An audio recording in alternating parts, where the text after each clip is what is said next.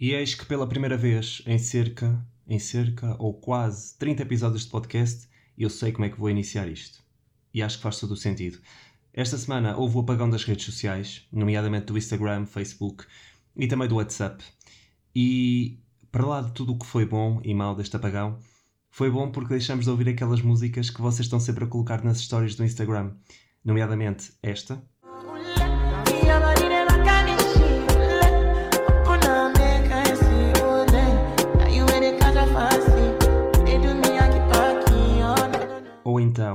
Esta aqui.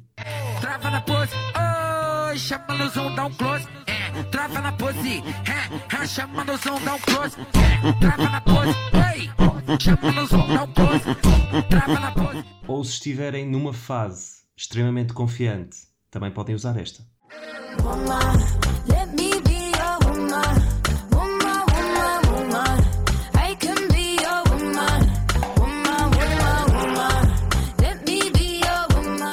E tudo isto para dizer que nem tudo foi mau e o facto de termos tido o apagão do Instagram durante 6, 7 horas foi bastante bom para não poder ouvir essas músicas em loop, como acontece todos os dias quando abro a minha conta de Instagram. Portanto, malta, há mais músicas, ouçam novas coisas, não se deixem contaminar por esse tipo de coisas. E não quero dizer que as músicas sejam más, mas vocês acabam por fazer com que elas se tornem repetitivas e cansativas, ouvindo-as em loop, ok?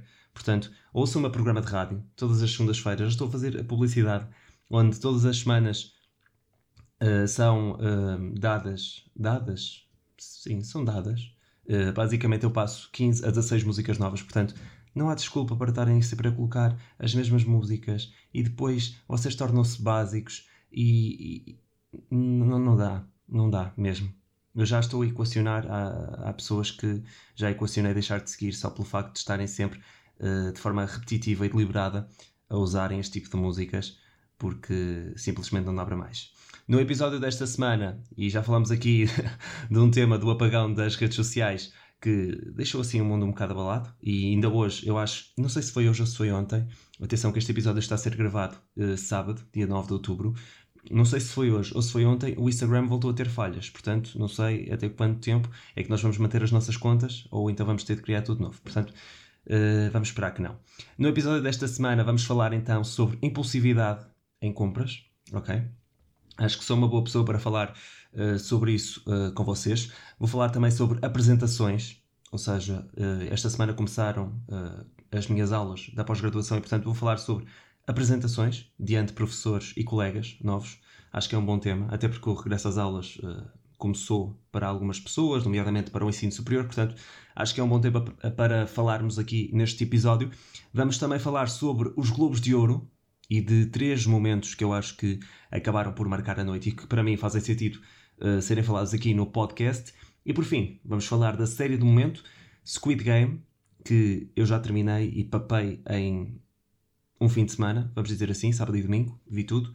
Uh, e no final ainda vos vou deixar uma sugestão de uma série que é bastante parecida com esta do Squid Game, portanto são tudo boas razões para ficar desse lado e espero que neste momento não estejam a fechar o Spotify ou a Apple Podcast porque pensam que é muitos assuntos. Na verdade, vamos tentar condensar isto ao máximo e tornar este episódio interessante. Portanto, bora lá começar.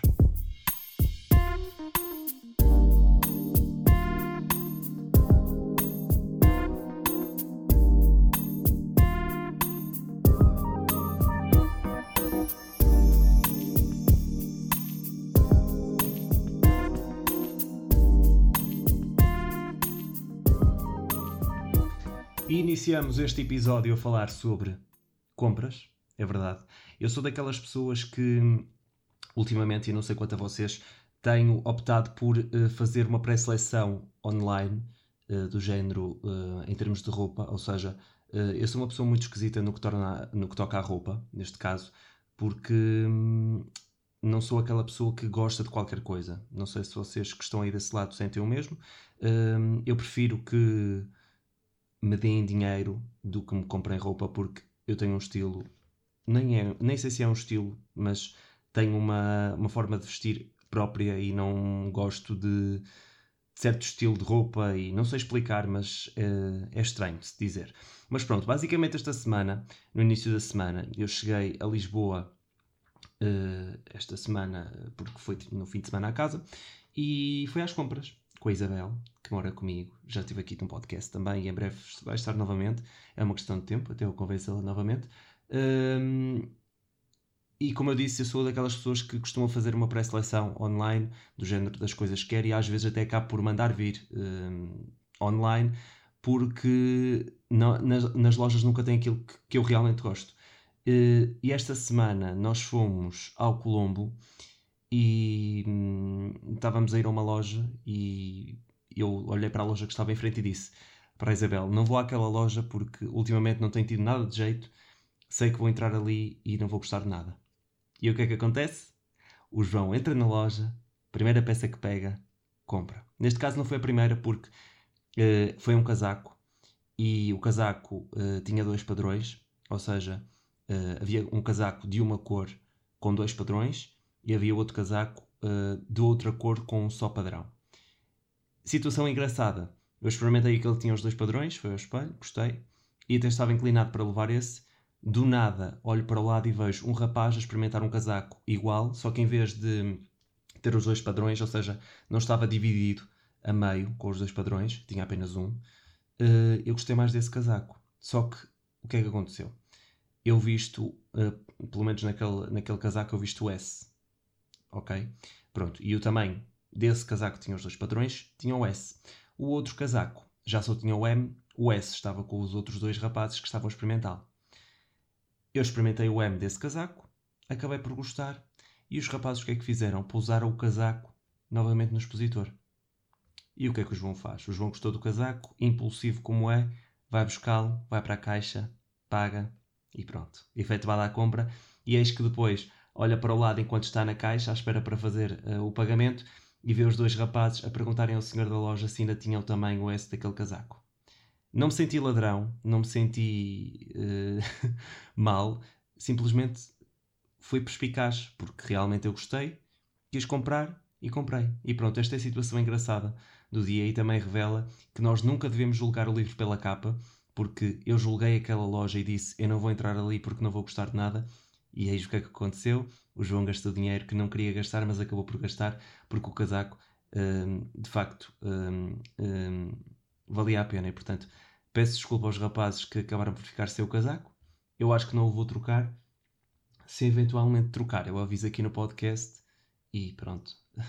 Uh, Pronto, e passando esta, esta parte das compras, que só queria vos contar esta parte porque acima de tudo foi uma história engraçada uh, e, e, pronto, acaba sempre por dar aqui alguma dinâmica ao podcast. Quero-vos falar agora sobre apresentações. Tudo isto porque este episódio um, que eu estou a gravar um, está a ser na semana em que começaram oficialmente um, as aulas da pós-graduação que eu estou a tirar em jornalismo e basicamente nós temos feito apresentações em todas as aulas. E eu sinto que eu não sou daquelas pessoas que fica extremamente nervoso quando faz uma apresentação. Uh, sinto que até estou bastante descontraído, mas quando termina sinto o meu, o meu coração a bater a, a cerca de 250 a hora. Não sei porquê. Uh, e para mais, quando estamos a falar com profissionais da área, que já são conhecidos, há sempre aquela pressão de queremos fazer tudo bem, queremos falar tudo bem, queremos dizer que já fizemos isto ou aquilo, ou etc. Portanto, há uma pressão acrescida. Mas eu tenho notado que hum, a pressão surge de uma outra forma. Eu tenho tendência a ser muito mais hum, modesto, no sentido de não querer dizer realmente aquilo que. não é aquilo que faço, mas não dar tanto valor àquilo que eu faço. E esta semana, por acaso, uma das professoras uh, disse-nos isso e eu, por acaso, fiquei a pensar nisso porque é verdade. Nós temos sempre tendência a pensar que fazemos coisas mas que nunca são boas o suficiente para falarmos sobre elas. E a verdade é que se nós as fazemos, nomeadamente este podcast, ou até o programa de rádio, ou qualquer coisa que seja, é porque elas têm significado, porque senão não o fazíamos. E por acaso eu fiquei a pensar nisso, porque eu tenho sempre muita tendência a não exteriorizar algumas coisas, porque sinto que se calhar não são importantes. E portanto, uh, essa modéstia tem que acabar, e essa insegurança também, porque não é bom nós pensarmos que aquilo que nós fazemos ou aquilo que, sei lá, pensamos ou temos projetado para nós nunca é bom. Mas a verdade é que se nós fazemos e se nós nos dedicamos a isso, é porque algo está certo e algo está, está a correr bem, não é?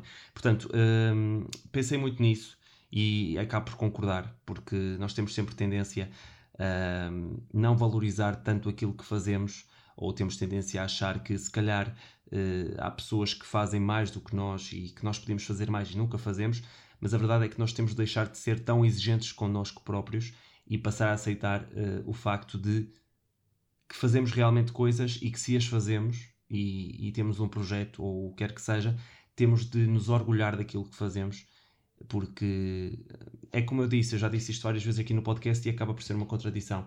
Nós nunca sabemos quem está do outro lado, quem é que nos vai ouvir, quem é que. E, isto não é só para o podcast, é para tudo o que nós fazemos. Quer seja uma marca, quer seja uh, um estabelecimento, temos de ter sempre muito orgulho daquilo que fazemos e das experiências que temos, quer sejam na nossa área ou fora da nossa área. Como sabem, eu estive a trabalhar fora da minha área durante. Uh, este período, um ano, ou seja, até consegui conciliar mais ou menos, mas estive mais a trabalhar fora da área do que propriamente na área, e é uma, é uma coisa da qual eu me orgulho, porque o trabalho que eu estive a fazer foi um trabalho que me deu muita estaleca para outras coisas. O contacto com o público é muito importante porque uh, é através dele que vivenciamos histórias, que conseguimos lidar com outras personalidades, com outro tipo de pessoas e dá-nos uma escola incrível do que só estar a comunicar e a falar para pessoas que são da nossa área ou de uma área similar. Portanto, é muito importante que nós tenhamos orgulho naquilo que fazemos. Não, não ser tão modestos. E eu, esta semana, por acaso, fiquei a pensar nisso porque acaba por fazer todo o sentido. E, e pronto, basicamente a mensagem que eu queria pensar era esta. Um, a partir de agora, não ter medo de, de me mandar para a frente e dizer tudo aquilo que eu faço, até porque. Uh, foi aquilo que me disseram. Se nós já fizemos estas coisas e se não damos importância a elas, como é que queremos que uma entidade ou um mercado de trabalho dê importância de igual forma a essas coisas? Isto dá que pensar, é verdade. Pronto, e sobre apresentações, não era tanta pressão que eu queria falar, era mais sobre isto. E eu acho que isto se vai uh, adequar a muita gente que possa estar aí desse lado, porque nós temos sempre muita tendência a desvalorizar aquilo que fazemos ou a achar que nunca somos bons o suficiente. Portanto, isto é uma mensagem para vocês, portanto, não tenham medo de exteriorizar, de dizer, de fazer acima de tudo e de errar, porque errar faz parte do crescimento e nós uh, vamos errar muitas vezes. Nós somos, nós não somos um produto uh, que acaba, vamos dizer assim, nós estamos em constante mutação, em constante mudança, em constante transformação e, portanto, é normal que façamos erros, que nos enganemos e, portanto, é isso.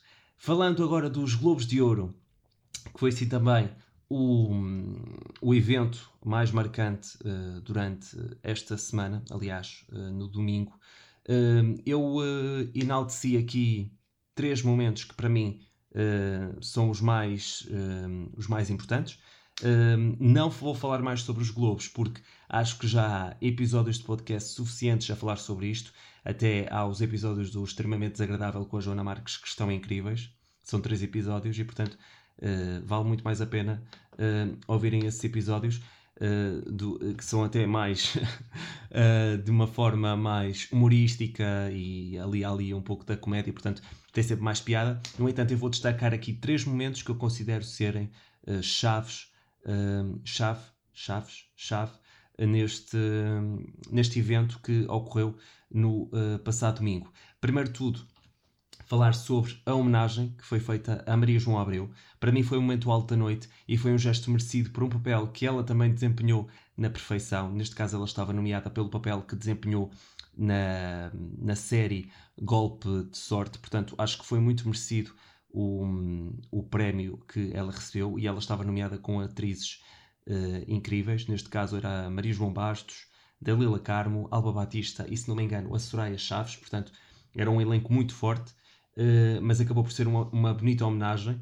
E, e claro, uh, tendo em conta que a Maria João Abreu é uma grande atriz, uh, mesmo que não fosse esta série e fosse outro qualquer tipo de papel, acho que foi uma homenagem muito merecida e acaba por fazer todo o sentido num evento como este.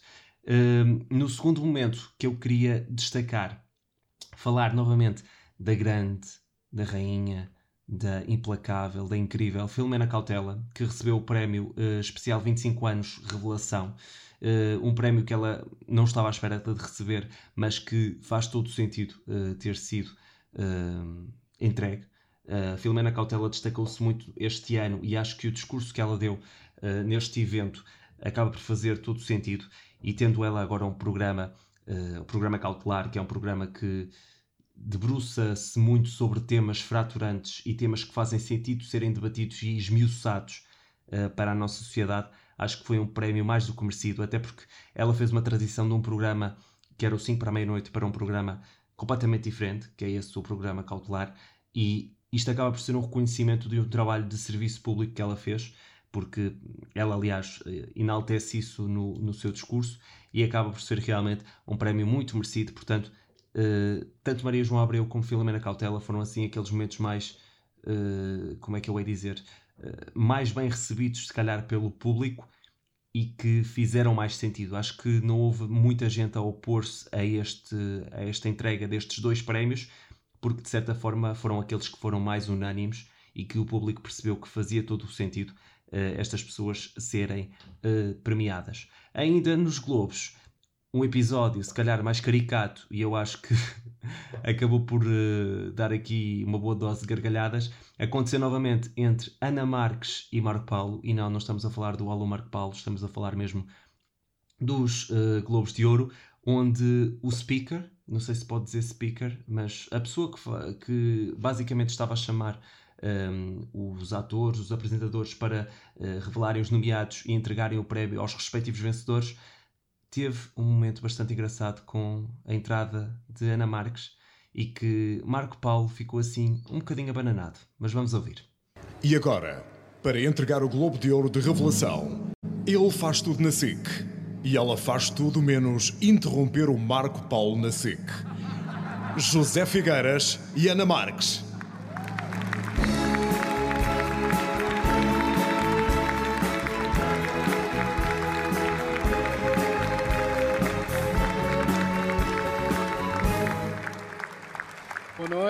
Marco Paulo, não te preocupes, que eu tenho dois amores. Para mim, este foi um dos momentos altos também da noite, porque de certa forma desconstruiu aqui um bocadinho uh, a polémica que anda em volta de Ana Marques e Marco Paulo, pelo facto de já por várias vezes uh, se ter notado ali algum clima de fricção ou de, sei lá, desentendimento entre os dois. Portanto, acabou por ser ali uma jogada de mestre por parte da SIC e creio que isto foi claramente planeado e teve de ser, porque valeu ali algumas gargalhadas e por alguns momentos esquecemos-nos de que Marco Paulo e Ana Marques tiveram aquele momento em que.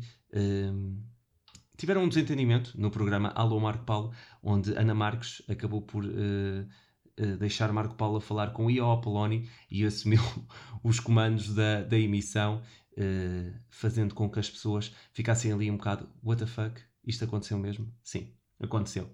Portanto, estes são os três momentos que eu gostava de destacar aqui nos Globos, momentos que para mim fazem sentido ser falados porque aliás, eu acho que este episódio da Ana Marques e do Marco Paulo até nem foi falado muito um, pelos mídia ou pela, pelas revistas, etc. Portanto, acho que faz todo sentido falar dele, até porque há pessoas que podem não ter visto a cerimónia e para mim esse foi um momento de bastante destaque. Falando agora de séries, séries, série do momento, Squid Game, eu vi tudo em dois dias. Não me perguntem como, eu dormi, consegui dormir, uh, mas esta série é realmente viciante e aliás um, já não sei se já passou o recorde, mas está muito perto de se tornar uma das séries mais vistas em todo o mundo e ultrapassar a Casa de Papel. Portanto, isto é sério. E o que é que fala esta série? Sem tentar dar spoilers, fala de uma série de jogos que acontecem uh, numa ilha de onde 456 jogadores, se não me engano, acho que é esse o número de jogadores, disputam um prémio em dinheiro. Sendo que uh, nesse jogo, sempre que uma pessoa não consegue um, passar à fase seguinte, é morta. Ou seja, há muitas mortes. No final, uh, pronto, não posso dar mais spoilers, vamos dizer assim, mas é uma série muito interessante e que também faz questionar aqui algumas uh, questões importantes da nossa sociedade. Acho que acaba por mexer, mexer aqui com algumas coisas e coloca-nos a pensar diversas vezes sobre, sobre muita coisa. E factos interessantes desta série, Squid Game, eles acabam por ter, isto não é spoiler, uh, mas acabam por revelar um, um número de telefone no, na série, sendo que esse número uh, está ativo. Ou seja, não sei o que é que passou pela cabeça dos criadores para colocarem lá um número ativo. O, o certo é que o homem que tem lá este número no cartão anda a receber centenas e centenas de chamadas uh, por causa do número que foi revelado na série e possivelmente são de pessoas que querem participar também neste tipo de jogos para receber o prémio em dinheiro. Pelo que sei, a Netflix já alterou o número, não sei se alterou ou simplesmente deixou uh, censurado, não sei como é que eles fizeram isso, mas o certo é que eles tiveram de alterar porque a pessoa que andava a receber estas chamadas, digamos que não achou muita piada ao facto de ver o seu número uh, espalhado uh, ou visto numa série para que possa ser uh, contactado. Ainda para além disso, de factos engraçados sobre esta série, eu vou tentar dizer o nome do, do realizador desta série, vamos ver se eu consigo.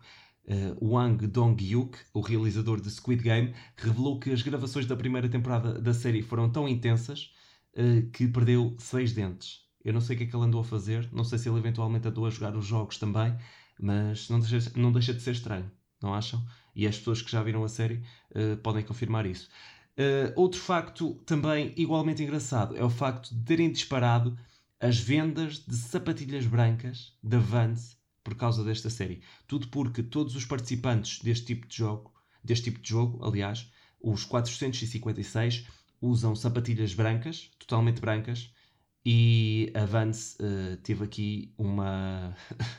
não sei explicar, mas um enorme pico de vendas, tudo por causa desta série, porque toda a gente começou a querer comprar sapatilhas brancas. E é incrível, ou inexplicável, acho que é a palavra mais indicada, tentarmos perceber como é que uma série consegue abalar tantos mercados e colocar tantas coisas na agenda do dia. A questão de disparar as vendas de sapatilhas brancas. Uh, eu acredito seriamente que os factos, os fatos que eles usam durante a série, quer sejam os vermelhos ou os verdes, vão ser alvo de uso para Halloween e Carnaval, de certeza, da mesma forma que aconteceu com a série La Casa de Papel. Portanto, tudo isto é uma indústria inexplicável e claramente que a série está a enriquecer à pala disso. O realizador está a enriquecer à pala disso, todos os atores, e só para terem uma noção, uh, há muitos atores que participaram nesta série que de um momento para o outro, com a estreia desta série, passaram de cerca de milhares de seguidores para milhões de seguidores. Eu vi uma notícia, creio eu, que há uma atriz que passou de cerca de 1 milhão de seguidores para 15 milhões. Portanto, só aí podem ver uh, o quanto esta, esta máquina consegue uh, movimentar em termos de números, em termos de vendas, em termos de tudo mais. E, e, portanto, ainda é uma série que ainda vai aqui muito no começo, ou seja, eu creio que isto só começou a ganhar um hype muito grande há cerca de duas semanas, portanto, uh, a ideia é, é, que isto se torne realmente no fenómeno à escala mundial e, e realmente vai, vai, vai ser se continuar assim. Uh, no entanto, eu decidi, e visto que esta série está a ser muito bem recebida por todos, procurar séries que fossem deste género e também para vos ajudar no sentido de quererem ver séries que sejam parecidas com esta. E encontrei no TikTok uma sugestão de uma rapariga, acabei por ver o vídeo e depois vi o trailer, e acho que acaba por se adequar de uma série que se chama uh, Alice in Borderland, acho que é assim que se diz, um, ou tem, também podem dizer Alice em português, in Borderland. Portanto, uh, acho que é uma série que é bastante parecida com esta do Squid Game. Há pessoas que até dizem que é melhor. Eu nunca tinha ouvido falar, portanto tenho de começar a ver.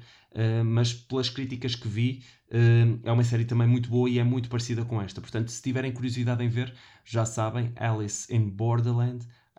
ou Alice in Borderland, como quiserem chamar, e, e pronto. Basicamente, de sugestões é isto. Não sei se eventualmente vocês desse lado têm mais sugestões de séries que sejam parecidas com esta. Eu, de facto, como gostei tanto desta, acho que vou acabar por ver esta da Alice e, e depois, quem sabe, um dia também estou aqui a falar sobre ela, aqui no podcast.